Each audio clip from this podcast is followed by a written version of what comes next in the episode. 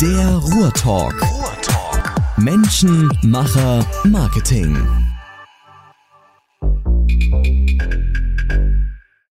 Heute im Ruhrtalk der Sebastian Janus. Grüß dich, Sebastian. Vielen Dank, grüß Von dich, Kai. aktuell Beauty Self. Richtig, Ist genau. richtig so, ne? Ist richtig so, ja. So, und äh, jetzt, bevor wir über Beauty Self legen, äh, loslegen und reden, ähm, stell dich doch mal ein paar Sätze mal kurz selber vor. Wer Gerne. bist du und was machst du? Ja, also ich bin 34 Jahre alt, komme aus Bochum, bin auch dort gebürtig geboren, bin eigentlich so seit knapp 20 Jahren Unternehmer, habe immer irgendwelche Ideen gehabt, die ich irgendwie dann unternehmerisch verfolgt habe. Äh, bin eigentlich so mit dem Fokus ja, im Bereich E-Commerce groß geworden, habe dort mehrere Unternehmen aufgebaut. Das erfolgreichste Unternehmen, äh, ein Online-Schuhshop, äh, habe ich 2013 an Footlocker verkauft, war dann knapp vier Jahre CFO für den Footlocker E-Commerce-Bereich in Europa. Hab dann aber 2017 gemerkt, dass ich einfach ein Startup-Guy bin. Ich will unternehmerisch Sachen vorantreiben, in einem dynamischen Umfeld arbeiten. Hab dann meinen Job gekündigt, war knapp zehn Monate reisen äh, mit meiner Frau gemeinsam, haben 23 Länder besucht, haben sehr viel Freiwilligenarbeit gemacht, also so Sachen, die man wahrscheinlich nicht macht in einem zweiwöchigen äh, Urlaub. Äh, kam dann vor knapp anderthalb Jahren zurück, wollte erst wieder in die Festanstellung gehen, weil meine Frau halt Ideen für eine Selbstständigkeit hatte. Hab dann aber nach den ersten Gesprächen mit den großen E-Commerce-Retailern in Deutschland gemerkt, ich kann es mir einfach nicht mehr vorstellen. Also aktuell. Man soll niemals nie sagen. Äh, und habe Okay. dann überlegt, was ist so mein USP und habe dann sehr schnell gemerkt, okay, ich will in folgende Ja, Unternehmen. also ein paar, ich meine, das, das ist ja schon ein bewegtes Gründerleben in dem Sinne. Deswegen müssen wir auf ein paar Punkte gleich auch noch mal ein bisschen, Mhm. bisschen intensiver eingehen. Aber wa warum konntest du es dir noch nicht mal vorstellen? Also was, was äh, in, dies, in diese Angestelltenverhältnisse und so Ja. gehen? Also ich glaube, was ich gemerkt habe, auch durch die Reise, die zehn Monate, dass Freiheit mir ein sehr wichtiger Wert ist. Ich Okay. möchte frei entscheiden können, wann ich arbeite, für wen ich arbeite und das ist so der Grund gewesen. Ah, okay. So, und dann, du hast es gerade gesagt, also schauen wir uns gleich im Laufe des Gesprächs nochmal so ein paar Positionen an, weil ich sag mal, da kann man nicht so locker drüber hinweggehen, dass man seine Company an Footlocker verkauft und so weiter und so fort. Da muss man noch ein bisschen nach, nachbohren, nachhaken. Ähm, aber du hast gesagt, auch während der Reisen schon hat, hat deine Frau, mit der du ja Beauty Self heute machst, in dem Sinne schon sag mal, sich Gedanken gemacht für, für unternehmerische Ideen. Das ist so richtig, so habe ich dich verstanden. Das ist richtig so, Ja. genau. Die hat aufgrund, sage ich mal, den Jobs davor ein paar negative Erfahrungen gemacht im Arbeitsleben und deswegen kam es für sie nicht mehr in Frage, dass sie irgendwo arbeiten möchte oder für jemanden arbeiten möchte Mhm. und deswegen hat sie halt diese Ideen entwickelt. Okay, und da, das hast du dir angesehen, da waren viele dabei und da hast du irgendwie gesagt, Mensch, das hört sich spannend an oder wie muss man sich das vorstellen? Also tatsächlich war die, bevor wir zur Idee kommen, die tatsächliche Beauty Self-Idee eine ganz andere. Die habe ich mit ihr gemeinsam, sage ich mal, weiterentwickelt. Aufgrund meiner unternehmerischen Erfahrung habe ich gesagt, das, was du da planst, das gibt es schon. Ich glaube, macht wenig Sinn, das jetzt auch nochmal, äh, sage ich mal, aufzubauen. Und irgendwann habe ich gemerkt, ey, das ist eigentlich eine sehr coole Idee. Da möchte ich mit einsteigen. Und so ist es dann auch passiert. Okay, so und jetzt müssen wir ein bisschen, ein bisschen Fleisch an den Knochen bringen sozusagen. Was, was ist Beauty Self eigentlich? Was steckt dahinter? Ja, also Beauty Self ist die erste Inspirations- und kuratierte Shopping-Plattform mit dem Fokus Skincare. Was wir halt erkannt haben, äh, wo welches Problem wir sehen, gerade bei den Kunden heutzutage, ist, dass die Customer Journey im Bereich Hautpflege, aber auch generell Beauty total kaputt ist. Wie fängt meistens die Customer Journey an heutzutage, wenn ich ein Hautproblem habe? Ich gehe zu Google oder zu Amazon, gebe dort ein trockene Haut oder was hilft gegen trockene Haut, drücke dann auf Apothekenrundschau, Douglas, äh, irgendwelche Foren, Facebook-Gruppen und habe am Ende 20 Tabs offen und frage mich, okay, welches Produkt ist denn nun das Richtige für mich? Und dieses Problem haben wir erkannt und haben gesagt, ey, es muss doch eigentlich eine Plattform geben, die all das, sage ich mal, bündelt und einfach die und einfach die Lösung ist. Und was gerade auch im Bereich Skincare sehr spannend ist, weil wenn man das mit Fashion, Fashion vergleicht, im Bereich Fashion, da reichen meist halt irgendwelche Bilder von Klamotten und man weiß, gefällt mir oder Mhm. gefällt mir nicht. Aber im Bereich Beauty oder Hautpflege, man möchte persönliche Geschichten hören. Okay. Ich möchte wissen, Okay. du hast trockene Haut, erzähl mir doch, welche Produkte du benutzt. Und genau das machen wir sehr stark auf unserer Plattform. Kommt denn deine Frau aus dem Kosmetikbereich? Oder, also ich meine, jetzt als Frau hast du generell, ich sag mal so, in deinem äh, Tagesablauf mit Sicherheit mehr mit Kosmetik zu tun, als Männer das noch haben. Das stimmt. Aber ich meine, dass man das dann gleich beruflich machen möchte. Ja, also tatsächlich hat ihre Mutter ein Kosmetikstudio mit dem Fokus Gesichtsbehandlung. So kam sie so das erste Mal eigentlich mit dem Thema Hautpflege in Kontakt und dann hat sie auch selber sehr starke Akne gehabt mhm. und hatte genau das Problem, dass sie halt zu Google gegangen ist, was hilft gegen Akne und sie bis sie immer noch nicht wusste, okay, was sind die richtigen Produkte. Okay, so und ihr habt gesagt, also du öffnest irgendwie tausend Fenster äh, im, im, Internet und, und hast hier eine Meinung und da steht was und da steht was und was ihr jetzt gemacht habt, ist, dass, dass ihr jetzt eine Plattform aufgebaut habt. Das kann man so, mhm. Beauty Health kann man schon so beschreiben. Das ist, ist eine Plattform und äh, was, was, sehe ich auf dieser Plattform? Also wenn ich auf die Webseite komme, was, was, was ist da erstmal mhm. der erste Eindruck? Ja, also du wirst sehr viel User-Generated Content finden, also sehr viel unsere Beauty Stories. Also mhm. Beauty Stories heißt halt Hautpflege. Also von echten Menschen geschriebene Von echten Menschen, Inhalte. genau, mhm. richtig. Verknüpft entweder zum Facebook-Profil oder Instagram-Profil, um halt, sage ich mal, wirklich so eine kleine Verifizierung auch zu haben. Ja. Dann wirst du sehr viel relevanten Content sehen rund um das Thema Hautpflege. Welche Inhaltsstoffe sind gerade im Trend? Welche Marken sind im Trend? Ähm, das ist aber redaktionell, redaktionell geschrieben. Genau, ja. richtig. Mhm. Dann gibt es sehr viel Commerce. Das heißt, wir haben knapp 70.000 Produkte aktuell auf der Seite äh, mit einem Preisvergleich. Das mhm. heißt, du findest einen Preisvergleich zu, äh, aktuell haben wir knapp 100 Online-Shops angebunden, darunter ja, die ganzen Großen in Europa.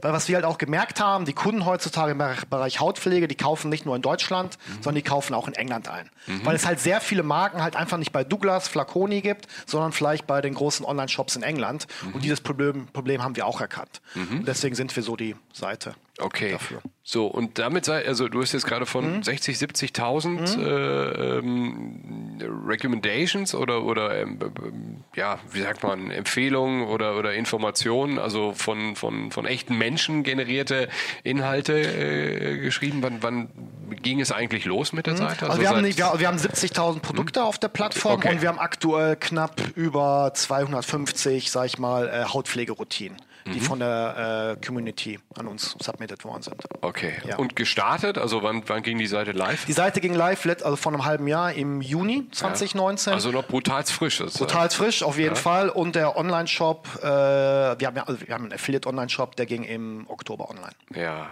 Und wohin soll denn die Reise gehen? Also du mhm. sprichst jetzt schon so ein bisschen, man muss so ein bisschen, ein bisschen sagen, ich sag mal, beim Ruhrtalk-Podcast äh, streuen wir ja so ein bisschen. Ne? Also ich spreche mit Unternehmern, Leute aus der Marketing-Szene, spannende Menschen einfach aus dem Ruhrgebiet, die, die tolle Geschichten erleben. Also insofern muss man muss so teilweise noch ein bisschen, ein bisschen aufarbeiten, was jetzt, äh, ich sag mal, für die, die, die aus dem Internet-Business kommen, so eine mhm. gewisse Selbstverständlichkeit ist, äh, mhm. müssen wir noch so teilweise so ein bisschen, bisschen auseinandernehmen, was, was tatsächlich so das, das Modell dahinter mhm, ist. Gerne. Also wie, wie verdient ihr eigentlich Geld? Du hast schon von Commerce gesprochen mhm. oder von Affiliate-Links mhm. Gesprochen gesprochen hatten, neulich auch äh, den Kollegen da ähm, hier vom Brit Sportlich, da ging es auch um Affiliate-Modelle. Also ja. im Wesentlichen, um das nochmal so zu erklären, ist es, dass ihr ähm, über Produkte wird gesprochen und dann gibt es eine Verlinkung auf einen Shop oder mehrere Shops in mhm. dem Sinne, wo bestimmte Produkte halt eben zu erwerben sind. Und wenn ich von eurer Seite auf diesen Shop komme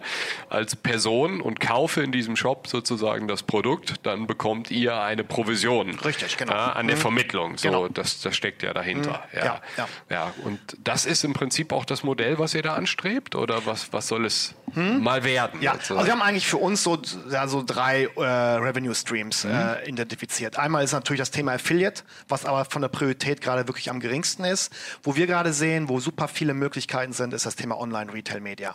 Mhm. Ja, wir sehen gerade, dass die Hautpflegemarken super interessiert sind, mit uns zusammenzuarbeiten, weil die wissen, die erreichen bei uns genau die Zielgruppe. Mhm. Ne? Das heißt, keine Ahnung, du hast eine Hautpflegemarke XYZ, ja. du startest eine Kooperation mit uns, das heißt äh, prominente Positionierung auf der Webseite, wir stellen gemeinsam Content, zum Beispiel Interview mit, mit der Gründerin, weil mhm. gerade in Deutschland gibt es diesen Trend, jeden Tag kommt gefühlt eine neue Hautpflegemarke raus, so, die ja. irgendwie vegan ist, man essen kann und so weiter mhm. und halt sowas. Ne? Und da gibt es super viele Möglichkeiten. Das heißt, wir bauen jetzt gerade ein Sales-Team auf, die wirklich auch dann diese Marken ja, sage ich mal, ja, vom Vertrieb her angreift. Und in Zukunft natürlich, sobald wir eine relevante Größe erreicht haben. Wir sind natürlich total am Anfang, mhm. gerade ist super viel los, mhm. aber äh, in Zukunft ist natürlich das Thema Big Data ein großes Thema für uns. Okay. Wir werden jetzt äh, in diesem Jahr eine Art äh, Profilfunktion hinzufügen auf der Plattform. Das heißt, du kannst dich anmelden, du kannst deine Beauty Story teilen, du kannst Beauty Stories von anderen äh, liken, du kannst Marken folgen und sowas. Also ein bisschen so Instagram-like. Mhm. Wir wollen kein soziales Netzwerk sein, mhm. das definitiv nicht. Aber was wir halt wollen, wir wollen eine sehr stark community-getriebene Plattform sein. Mhm. Weil man sieht gerade im Bereich Retail diesen Trend Back to the Roots, Community, Education, Entertainment. Mhm. Und wir wollen so die Entertainment-Zentrale für Hautpflege werden. Und wir sehen, dass das gerade sehr gut im Markt ankommt. Mhm. Gibt es was Vergleichbares in den USA oder so? Oder genau. wo mhm. man sich so ein Stück weit daran orientieren kann? Definitiv. Ja. Ähm, also sage ich mal, so eine Plattform wie uns im Bereich Hautpflege gibt es in den USA, die heißt askmira.com. Askmira. Die haben jetzt knapp äh, im November 5 Millionen äh, US-Dollar eingesammelt für die Expansion. Mhm. Das Gute für uns ist, mit den 5 Millionen werden sie wahrscheinlich nicht nach Europa expandieren, sondern sich erstmal auf die USA Ihren fokussieren. Definitiv. Mhm. Und äh, in Südkorea gibt es unpa.me. Die haben jetzt ein paar Millionen von Bayersdorf bekommen und ist auch ja, nahezu identisch mit BeautySelf. Okay. Genau. Bloß in Europa haben wir bisher noch keine ähm, Plattform identifiziert. An die Hörer draußen, wenn ihr jemanden habt, der ähnlich ist, gerne, gerne an uns. Ja, immer spannende Informationen letztendlich auch für so ein Gründerteam. Dann, ne? Auf jeden Zu Fall. wissen, was, was links und rechts passiert. Richtig. Okay, aber ihr seid jetzt frisch dabei, aber Ja. schon nicht äh, unerfolgreich, sondern ihr macht auch oder nehmt an verschiedenen Wettbewerben teil. Äh, was hat's damit auf? Ich habe ge gesehen, auch nochmal so im Vorfeld, äh, Forward Beauty Challenge von, von, von Douglas. Das ist im Prinzip ein Gründer-Award, kann man das so sagen? Genau, oder? richtig. Ja, also was wir halt gesehen haben, was die meisten Gründer sehen, du hast eine super geile Idee, bist super überzeugt davon, aber wenn dich keiner kennt, dann ist es super schwierig. Sei denn, du hast einen Investor, der mehrere tausend Euro investieren kann. Deswegen haben wir halt entschieden für uns, lass uns wirklich an ein paar Wettbewerben teilnehmen, da einen geilen Job machen und vielleicht gewinnen wir ja. Du hast gerade die Douglas Forward Beauty Challenge angesprochen. Das ist eine europaweite Startup Competition von Douglas vor knapp zwei Jahren ins Leben gerufen, wo die Geschäftsführerin Tina Müller gesagt hat, okay, ich möchte innovative Startups fördern mit einer eventuellen Möglichkeit, ja, äh, auf eine Anbindung in der, in der Douglas-Welt. Da haben wir im November teilgenommen, also wurden von von über 100 Startups äh, kamen wir unter die letzten 10. Wir waren da in einem Bereich Beauty Tech äh, Company eingestuft und haben dann das Finale gewonnen äh, gegen Unternehmen, also eine künstliche Intelligenz aus England, gegen eine Digital Signage äh, Company aus Frankreich und sind jetzt gerade in Gesprächen mit Douglas, ob es da vielleicht ja eine Möglichkeit Anknüpfungspunkte gibt. Anknüpfungspunkte gibt. Genau. Okay, so und der Wettbewerber von, von, von Douglas Sephora, die, die machen auch was ähnliches? Oder? Die machen auch was ähnliches. Seid ihr auch mit aktiv? Genau, oder? richtig. Genau. Sephora hat natürlich die Herausforderung, ne, digital in Europa ist, ist verbesserungswürdig. Mhm. Aber die haben genauso eine Startup Competition, äh, glaube ich, vor knapp vier Jahren gestartet. Äh, da wurden wir aus über 1000 Unternehmen in Europa ins Finale gewählt unter die letzten zehn und warten jetzt gerade auf das Ergebnis, ob wir im weltweiten Finale in San Francisco im Mai dabei sind. Und ja, die sind auch super interessiert an uns. Und wir sehen gerade, jetzt abgesehen von den beiden großen Retailern, dass auch gerade im Bereich äh, Investoren wir wahrscheinlich echt so der heißeste Mist gerade im Bereich Beauty Tech sind, weil es sowas Also aktuell die stehen Schlange vor eurer Tür oder tatsächlich? Genau, richtig, so kann man sich okay. vorstellen. Und ja. da seid ihr jetzt in Verhandlungen, also bisher habt ihr noch kein, kein äh, Venture Capital oder auch kein Business Angel Kapital bei euch in der Company. Nee, Also- richtig. Wir sind komplett Bootstrap bisher und haben halt erkannt, um den nächsten Schritt zu machen, um halt Beauty Self auf nächste Level zu bringen, äh, müssen wir jemanden reinholen, einen strategischen Partner oder wirklich einen typischen klassischen VC, um einfach das Thema Brand Awareness zu steigern und in Technologie zu investieren. Mhm, Okay. Und ihr habt auch eine Art Gründerstipendium von, von, von NRW, habe ich irgendwas gelesen. Richtig. Was, was hat es damit auf sich? Was steckt dahinter? Hm, Genau, also bei, beim äh, Ministerium für Digitales oder wie es, sorry, wie es auch immer heißt, äh, genau, haben wir letztes Jahr ein Gründerstipendium bekommen, äh, wo wir mit dem Ruhrhub hier in Essen in Kontakt war, waren und wo wir nach einem Pitch dann vor, vor der Jury des Ruhrhubs dieses Gründerstipendium bekommen haben. Dieses Gründerstipendium heißt, dass wir jetzt äh, für eine Laufzeit von zwölf Monaten mit 1000 Euro im Monat gefördert werden, was uns natürlich super hilft, in Personal zu investieren und ja, das war, sage ich mal, schon ganz cool. Genau. So, und ihr sitzt in Bochum und, und, und du kommst ja selber auch gebürtig Mhm. aus Bochum, hast du mir vorhin nochmal gesagt. Wie, wie groß ist euer Team bisher? Du machst das ja mit deiner Frau zusammen. Genau. Äh, Seid ihr wie, wie, wie groß seid ihr schon? Also wir sind aktuell äh, zehn Leute im Team. Mhm. Der Fokus ganz klar auf dem Bereich Marketing, weil wie du es schon gesagt hast, es dreht sich bei uns wirklich super viel um Content. Mhm. Na, wir sagen Driving Commerce through Content. Na, wir müssen immer neuen Content erstellen. Zum Beispiel veröffentlichen wir dreimal die Woche einen Blogartikel bei uns. Social Media, super spannend bei uns. Instagram, sehr Und das sind dann viele Redakteure, die bei euch arbeiten? Oder, oder wie muss man sich das genau, so vorstellen? Was, was, also was, halt, was, sind diese zehn Leute? Hm? Genau, also wir haben einmal natürlich, sag ich mal, so typischen Copywriter. Hm. Ne? Was wir machen, ist halt, wir recherchieren Trends mit Google Trends oder mit ein paar Programmen, die es online gibt hm. und schauen, was läuft bei Mitbewerbern, was für Themen laufen da mhm. gut. Hm. Und dann erstellen wir Texte dazu. Genau, wir arbeiten natürlich auch mit Freelancern zusammen mhm. ne, und die erstellen die Texte dafür. Okay. So, und bei diesen User-Generated Content-Themen, so wie du das ja vorhin mhm. schon gesagt hast, ja, wo der Nutzer einfach viel aus seinem persönlichen Erleben und seinen persönlichen Erfahrungen schreibt, ist ja immer so ein bisschen so dieses äh, Henne- und Ei-Problem. Also irgendwie, es muss ja was auf einer Plattform schon mal los sein, damit andere sich irgendwie auch daran beteiligen und äh, irgendwie eine Grundbasis muss irgendwie vorhanden sein. Also insofern ist das für euch momentan ich sag mal so, das Relevanteste, viel, viel Nutzer, viel Reichweite, richtige Reichweite auf die Plattform zu bekommen, kann man das so sagen? Definitiv, oder? auf jeden Fall. Bei uns ist einfach die Herausforderung, ne, wenn du eine Community hast, wie du gesagt hast, du brauchst Engagement. Es mhm. bringt nichts, ne, wenn da super geile Bilder sind von echten Menschen. Mhm. Du brauchst auch die Kommentare darunter. Ja. Und das versuchen wir halt wirklich sehr stark auch zu unterstützen. Das mhm. heißt, wir haben eine Community Managerin bei uns, die auch sehr viel, wenn man bei uns Instagram, super wichtiger Kommunikationskanal von uns, die auch sehr viel versucht, sage ich mal, so die Diskussion anzutreiben. Also mhm. ne, immer, immer zu kommentieren mit einer Frage, offenen Frage, dass daraus halt eine Antwort entsteht und so entstehen halt die Kon Konversationen mhm. auf Instagram oder bei uns auf der Webseite. Mhm.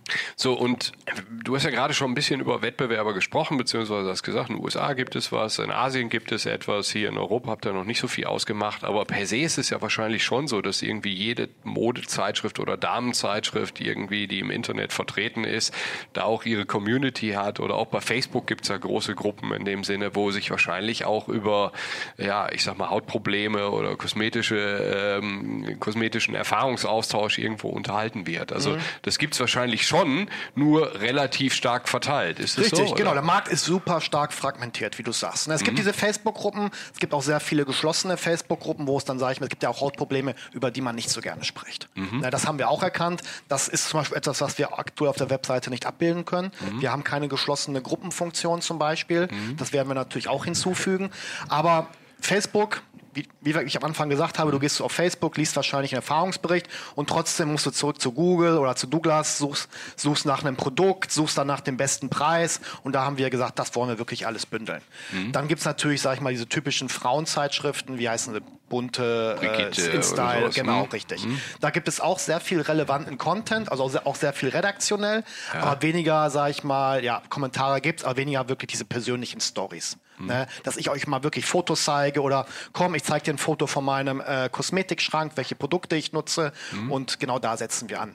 Okay. Weil was gerade auch super stark im Kommen ist, auch im Bereich Fashion, ist es ja dieses Secondhand, ne? seine Secondhand-Sachen mhm. zu verkaufen. Ja. Da gibt's ja verschiedene Plattformen, die jetzt paar Investments bekommen haben und das kommt auch gerade im Bereich Beauty. Okay. Ne? Dass man wirklich seine, sag ich mal, weil die Frauen haben einfach super viele Kosmetikprodukte zu Hause, die sie noch nicht mal geöffnet haben und die wollen sie auch wieder verkaufen. Ah, okay. Also genau. das ist noch ein zusätzlicher Markt. Zusätzlicher ja. Markt, natürlich. Man mhm. hat super viele Ideen, das werden wir jetzt nicht in den nächsten 18, 24 Monaten angreifen. Ja. Aber wir sind davon überzeugt, dass wird, dieser Trend wird definitiv kommen. Okay. Und ich sag mal, du hast gerade von, von, von Vintage oder von Secondhand mhm. gesprochen, hat natürlich auch sowas mit, mit dieser gesamten Nachhaltigkeitswelle genau. sicherlich halt eben auch zu tun.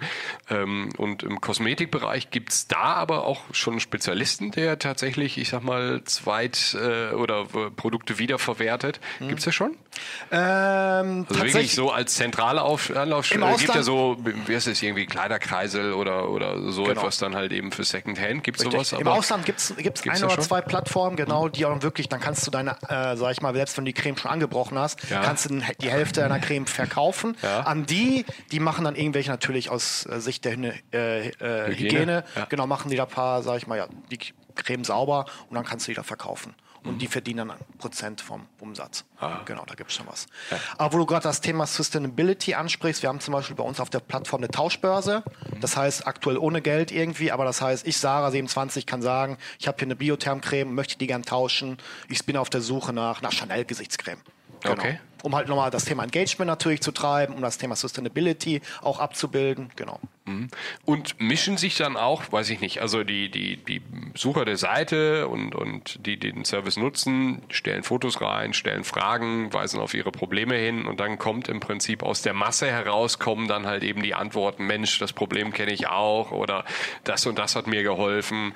Ähm, äh, funktioniert das ausschließlich so oder mischen sich dann halt auch Profis ein, die, die, ja, also entweder von euch oder unter Umständen halt eben auch einen kommerziellen Nutzen sehen, weil sie selber Kosmetikberater oder so etwas sind? Also, Definitiv, genau. Ja. Das, das haben wir auf jeden Fall, gerade auf Instagram. Es gibt ja diese selbstständigen Marken äh, wie Dr. Rimpler oder äh, äh, wie heißt es, LH oder so. Genau, die versuchen natürlich dann auch ständig immer wieder auf ihre Produkte zu verweisen. Das wirst du immer haben, das wird man nicht ausschließen können, aber das kommt definitiv vor.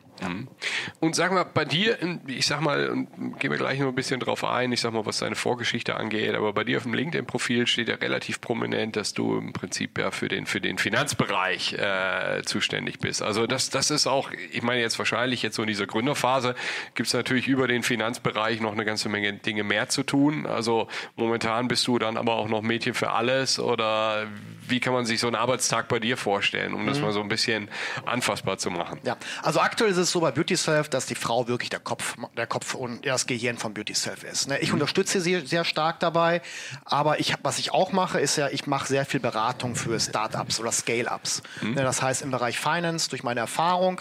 Also immer noch jetzt immer noch, parallel, Immer noch, ja? immer noch Mhm. parallel, genau. Das heißt, ich nehme zum Beispiel eine Interim-CFO-Position ein, bin jetzt gerade bei der dritten Finanzierungsrunde, die ich verantworte, sage ich mal als Interim-CFO innerhalb von zwölf Monaten.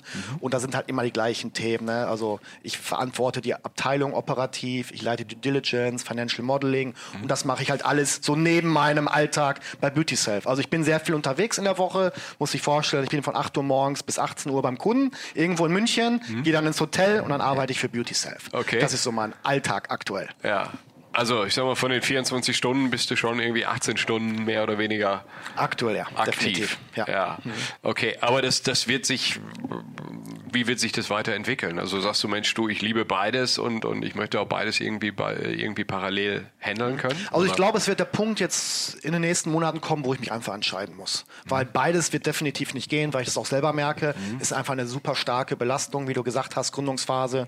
Es gibt so viele kleine, kleine Themen, um die man sich kümmern muss, später natürlich auch. Ja. Aber wenn man gerade zwei Unternehmen leitet, ist es super schwierig. Ne? Und deswegen muss ich für mich entschau- schauen, was für mich am besten passt. Ich kann mir beides sehr gut vorstellen, das nur noch zu machen. Ich glaube, eine Mischung wird eher schwieriger, sobald wir einen Investor haben. Na, da gibt es ja auch bestimmte Erwartungen. Ich denke auch, ja. Investorenseitig alleine Genau, schon, dass richtig, man sich genau. gerne eine Fokussierung von dir wünschen Definitiv, sehen würde. definitiv, ja. So, und äh, du hast es ja schon gesagt, du bist, bist ja jetzt kein, kein Newcomer in diesem Business, sondern äh, im Prinzip, du hast dich mit wie vielen Jahren das erste Mal dem, dem Unternehmertum verschrieben? Mit 14. Also 14, ja, das, das ging früh los. Und da war, was war das erste Modell? Was Das erste, ich habe eine versucht, eine Zeitung aufzubauen. Ich Okay. habe erkannt, dass es keine Zeitung gibt, die die junge und alte Zielgruppe anspricht. Und deswegen dachte ich mir, okay, erstellst du einfach mal eine Zeitung, druckst da ganz klassisch über Microsoft Word 20 Seiten aus oder habe dann irgendwie Kreuzworträtsel selber erstellt. Also ist super kompliziert. Ähm, genau, und bin dann durch die Nachbarschaft gegangen und dachte, ich kann die verkaufen für, keine Ahnung, 1 Euro, äh, weiß nicht, gab's schon, oder 1 Mark 50.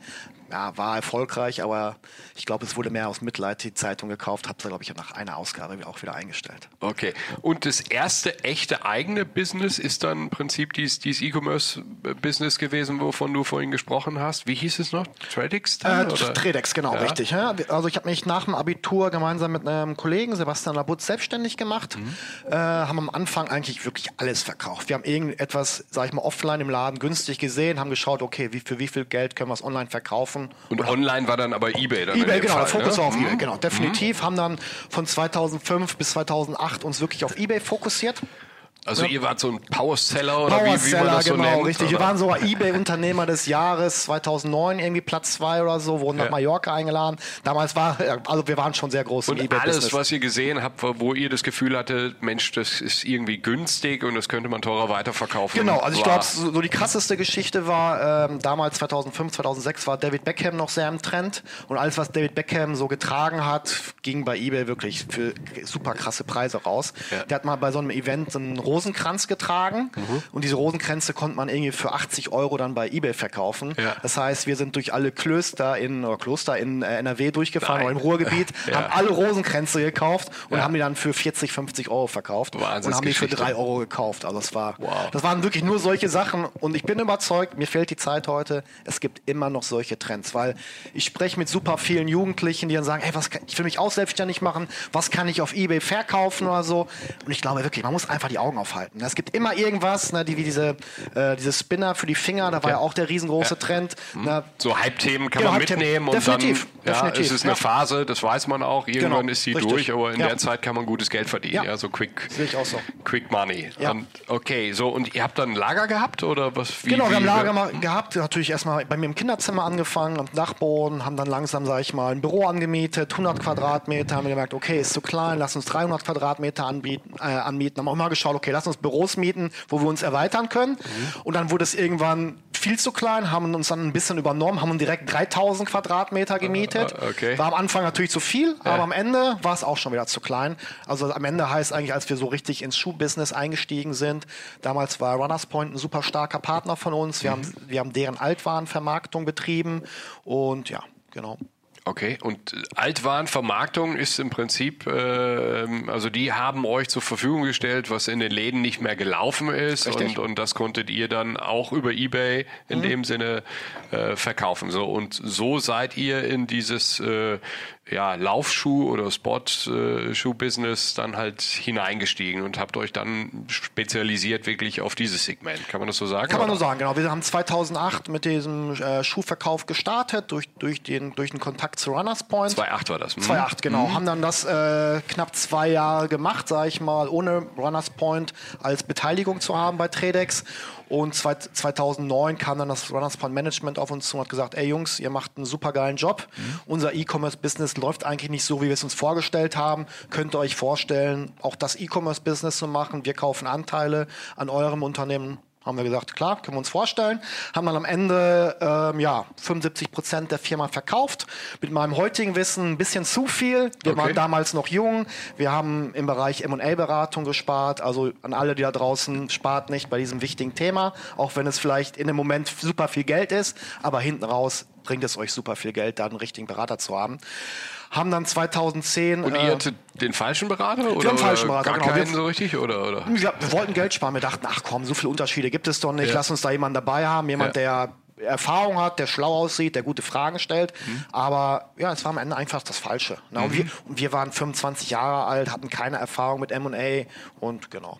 Okay. Ja. Und sag aber noch mal ganz kurz, also ihr habt aber in der Zeit wirklich auch nur die Schuhe von Runners Point verkauft oder das war wirklich links und rechts das, was ihr in die Finger bekommen habt? Wirklich nur die Schuhe von Runners Point. Genau. Okay. Wir haben die, wie du gesagt hast, die alten, also nicht alten Schuhe, aber die Schuhe, die nicht liefen in den Filialen, aus den Ja. 200 Filialen haben wir Also bekommen. du brauchst ja Rotation in solchen Genau. Geschäften und dementsprechend Richtig. irgendwie muss Fläche da sein und Genau. wenn die Flächenrotation nicht, nicht passt, dann unter neue Produkte beziehungsweise äh, eine neue Linie nachgeschoben wird äh, von, von Adidas, Nike und Co., dann, dann muss ja im Prinzip Platz geschaffen werden. Definitiv, und ihr definitiv. diesen, für diesen Platz gesorgt. So. Genau. Und dann sind sie gekommen und gesagt, Mensch, hier E-Commerce läuft bei uns nicht gut, ihr macht das klasse und wir würden gerne einsteigen. Und 75 Prozent habt ihr verkauft. Verkauft, richtig, genau. Und was war mit dem Rest, mit den restlichen Den haben, die haben der 25? Kollege und ich behalten, jeweils Mhm. 12,5 Prozent der Anteile. Natürlich auch aus der Runners Point Sicht, um uns weiter zu motivieren, Ja. im Unternehmen zu lassen. Wir haben dann 2010 äh, den Runners Point Online-Shop übernommen, haben den komplett redesigned, haben für Runners Point auch den Online-Shop für deren Marke Sidestep Sneakers aufgebaut mit knapp 80 Filialen in Deutschland und haben dann Das ist so ein jüngeres Label, Jüngeres, ne, oder? genau, ja, richtig. Ähm, und haben dann das, dieses Geschäft bis 2013 verantwortet und natürlich auch weiterhin unsere sp24.com-Marke. Mhm. Wir waren damals auf Ebay, erweitert auf Amazon und hatten unseren eigenen Online-Shop.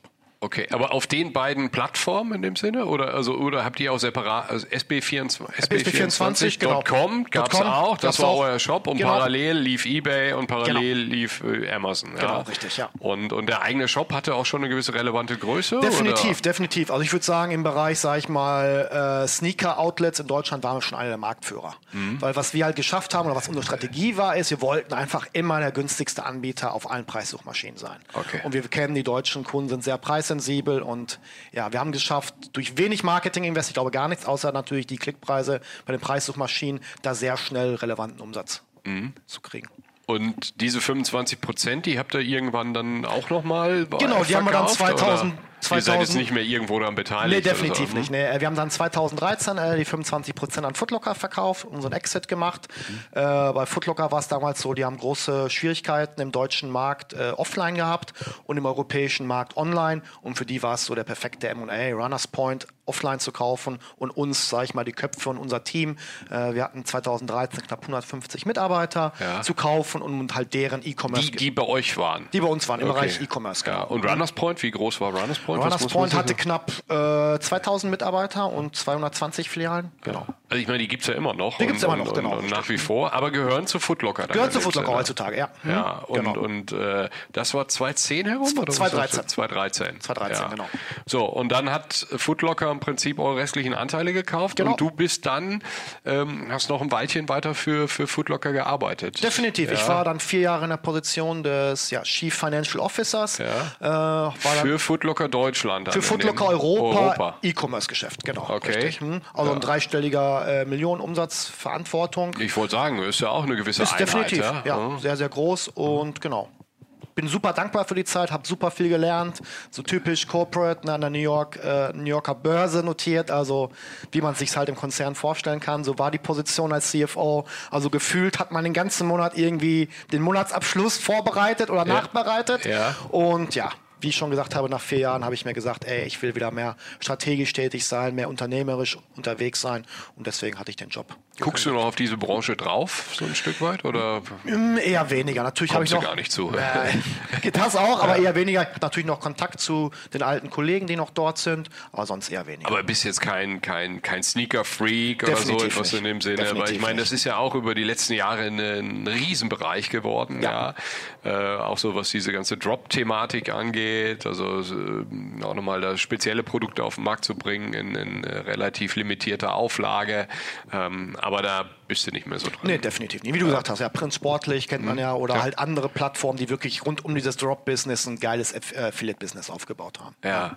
So, und jetzt sag noch mal, wenn ich dich hier am Tisch habe, warum ist jetzt gerade auch für, für Unternehmen generell, aber auch für junge Unternehmen, äh, ich sag mal so, dieser Finance-Bereich einfach auch so wichtig? Warum sollte man das nicht vernachlässigen? Also was, was, was sind da deine Empfehlungen auch nochmal zu M&A? Hast du gerade natürlich Ja. auch nochmal ein bisschen was gesagt, ja, spart da nicht am falschen Ende, äh, ist ja im Prinzip so deine Message, aber warum ist der Finanzbereich so wichtig? Ja? Also was ich halt am meisten merke bei den Kunden äh, in meiner Unternehmensberatung ist halt, die Gründer kommen meistens irgendwie aus dem technischen Bereich, sind Sales Guys oder Marketing Guys, aber haben halt meistens wenig Ahnung von Finance. Am Anfang ist es halt so, die sagen, okay, lass uns die Buchhaltung an Steuerberater geben, geben. Steuerberater meistens eine Größe, ja, fünf bis zehn Personen. Dann macht es dort eine Steuerfachangestellte. Nach knapp zwei Jahren, wenn das Unternehmen wächst, ist man super unzufrieden mit, der, mit dem Steuerberater, weil die Zahlen sind nicht früh genug da. Die Zahlen werden teilweise ab und zu nicht richtig gebucht, weil man zu schnell wächst, sagt der Steuerberater, ihr seid schuld, ihr gebt mir die Belege nicht in der richtigen Format. Und das sind dann so die Herausforderungen, wo dann, sage ich mal, wirklich jemand reinkommen muss oder am besten natürlich sich auch intern Expertise aufbaut, der einfach, sage ich mal, diesen Bereich aufbaut. Weil die meisten Gründer sagen, Finance bringt mir kein Geld, kostet, kostet mich nur Geld. Okay. Ich investiere lieber in Marketing, Ja. in meine Website oder welches Produkt auch immer. Ja. Und das ist so meistens so, was ich sehe. Und dann kommen halt ne, die Mitarbeiter, Thema Reisekostenabrechnung, Payroll, dass da Sachen halt nicht richtig laufen oder man einfach zu schnell gewachsen ist. Mhm. Und sobald halt die Investoren da sind, halt das Thema Kennzahlen, ne, Cashflow, immer wieder die größte Herausforderung für kleine Unternehmen, den zu berechnen. Was ist meine Burn Rate, was ist meine Run Rate und sowas halt. Okay. Und also da sind echte Hebel vergraben und, und äh, ich sag mal, irgendwann zum späteren Zeitpunkt muss man sowieso machen und, und sich tiefer und sauberer mit den Zahlen auseinandersetzen. Setzen. Definitiv, ja. Also insofern sagst du, kann man eigentlich auch von vornherein damit anfangen und dann, dann nach hinten heraus weniger Ärger an der Stelle. Ich glaube auch. Ich glaube, was Sinn macht oder was es gerade für einen Trend gibt, aber bei Startups, sich wirklich, sage ich mal, so ein äh, ja, Part-Time-CFO zu holen, mhm. der irgendwie vier Stunden im Monat zur Verfügung steht mhm. und da halt mit dem halt gemeinsam die BWA durchzugehen. Weil die meisten Gründer schauen sich irgendwie monatelang nicht deren BWA an. Die, ja. wissen, die, haben, die denken, okay, ich weiß, wie viel Kosten ich habe. Ja. Und wenn sie dann wirklich die Zahlen sehen, dann denken sie, das kann doch gar nicht sein. Okay. Und das ist so, aber ja. Okay, spannend. Du sag mal, und ich sag mal, der Podcast heißt ja Ruhrtalk, so, und du kommst aus dem Ruhrgebiet, äh, du bist viel unterwegs. Wie ist denn so deine persönliche äh, Sicht auf das Ruhrgebiet? Was, was so eine Startup-Kultur angeht, was Förderung äh, hier in der Region angeht? Wie, wie wohl fühlt ihr euch auch mit eurem Beauty-Self-Business jetzt hier mhm. in der Region? Ja, also ich glaube, wir fühlen uns wirklich super wohl. Also wir haben mhm. natürlich letztes Jahr, wir haben es ja schon gesprochen, diesen Gründer, dieses Gründerstipendium bekommen vom Land NRW. Ja. Ich, wenn ich das so vergleiche, als ich damals mit TEDx gestartet bin vor knapp 15 Jahren, da gab es gar nichts. Ja. Ne? Da gab es auch keine Gründerszene in Bochum oder generell irgendwie im Ruhrgebiet in NRW. War ein weißes Blatt Papier. Ja, ja. wirklich. Da, ja. Gab, da gab es nicht. Da tut sich gerade super viel. Gerade in meiner Heimatstadt Bochum, ne, da, da wird gerade sehr viel auch gebaut, wird sehr viel errichtet. Und ich glaube, dass wir auch jetzt mittelfristig, langfristig definitiv hier in der Region bleiben werden. Mhm. Weil jetzt sage ich mal im Bereich Personalbeschaffung, da haben wir aktuell auch noch keine Herausforderung. Ne, natürlich, wenn wir mehr, noch mehr Technologie getrieben werden, mehr Entwickler brauchen, wird es wahrscheinlich auch irgendwann kommen, mhm. dass wir da Schwierigkeiten kriegen.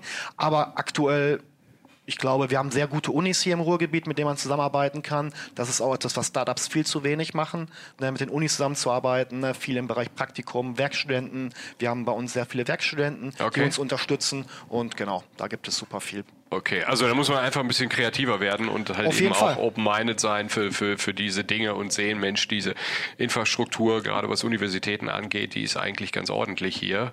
Ja, also dementsprechend, also ich, es würde aus deiner Sicht heraus wenig dagegen sprechen, hier ein erfolgreiches Unternehmen aufzubauen. Definitiv. Ja, ich meine, wir hatten ja auch jetzt im, im Ruhrtalk schon den ein oder anderen äh, prominenteren Gast, weiß ich nicht, die Jungs von Urlaubsguru äh, oder Stefan Peuker, der ja auch aus Bochum heraus äh, seine Themen aufgebaut aufgebaut hat und, und, und dann, ich sag mal, auch ganz ordentlich an Bertelsmann äh, weitergereicht hat und, und sicherlich jetzt ähm, ja auch am nächsten Thema, wie heißt es noch? Masterplan. Masterplan, ganz genau. Äh, Asche über mein Haupt. Ähm, auch das ist ja, ich sag mal, ähm, sind ja gute Be Belege und Beweise dafür, dass das, äh, ich sag mal, nicht nur in Berlin oder in Hamburg oder in München passieren kann, sondern äh, im Prinzip ja auch, im, auch so im Ruhrgebiet heraus Definitiv, ähm, ja. entstehen kann. Wo gehst du so hin im Ruhrgebiet? Ruhrgebiet, weiß ich nicht, wenn, wenn du mal auftanken musst, wenn du, wenn du, ich sag mal, Phasen hast, wo, wo du das Gefühl hast, jetzt muss ich mich mal ein bisschen inspirieren lassen. Gibt's da was hier? Also was meine Frau und ich oft machen, ist wirklich der Baldeneysee, dass wir da einfach mal äh, ne, spazieren gehen, was essen gehen, was trinken gehen. Das ist für uns so, sage ich mal, der Ort gewesen, wo wir einfach mal ein bisschen entspannen. Mhm. Okay. Und äh, gibt es noch einen gutes, guten Restaurant-Tipp, wo, wo ihr, weiß ich nicht, so den, den Lieblingsitaliener oder den Standard-Italiener, wo ihr immer wieder seid? Oder das ist auch so eine beliebte Frage, die ja. ich, die ich äh, meinen Gästen stelle. Wahrscheinlich gibt es irgendwie äh, zum späteren Zeitpunkt da nochmal einen Potpourri, wo, wo Gründer und, und, ja. und, und, Macher aus der Region hier essen gehen. Mhm. Aber ja. Also in Bochum gibt es einen sehr guten Italiener, bloß leider weiß ich dir gerade den Namen nicht. Deswegen. Am Ruhrstadion auf jeden Fall beim Starlight Express, den kann ich sehr empfehlen. Okay, also ihr schafft den ganzen Tag, habt wenig Zeit, äh, da sozusagen äh, essen zu gehen. Aber ja, was, was sind die nächsten Themen, die jetzt bei euch quasi auf der Agenda stehen? Was, was wird in den nächsten Wochen und Monaten bei euch passieren? Also ein Thema ist definitiv das Thema äh, Fremdkapital, dass mhm. wir da, denke ich mal, ein paar Entscheidungen treffen müssen, äh, mit denen wir zusammenarbeiten in Zukunft. Dann ist es natürlich ja das Thema Expansion, äh, ja, nicht nur Brand Awareness zu steigern, sondern auch die Technologie auf unserer Website zu verbessern. Wir müssen noch mehr in Richtung Community gehen. Wie ich schon gesagt habe, diese Account-Funktion müssen wir hinzufügen. Und das sind, sage ich mal, so gerade die Themen, die wir wirklich ja, bei uns Sebastian, dann ganz viel Erfolg dabei. Vielen lieben Dank. Ja, ich bin gespannt, wie es sich weiterentwickeln wird und vielleicht machen wir mal so im Jahr oder anderthalb Jahren mal kurzen kurzen Zwischenstand, was äh, die die Monate äh, gebracht haben und was ja, ich sag mal in der nächsten Zeit dürfte man ja dann wahrscheinlich auch was irgendwie in Richtung Finanzierung oder sowas von euch lesen und äh, viel Erfolg auf dem Weg dabei. Vielen lieben Dank. Danke ja. für die Einladung. Der Ruhrtalk. Ruhrtalk. Menschen, Macher, Marketing. Thank you.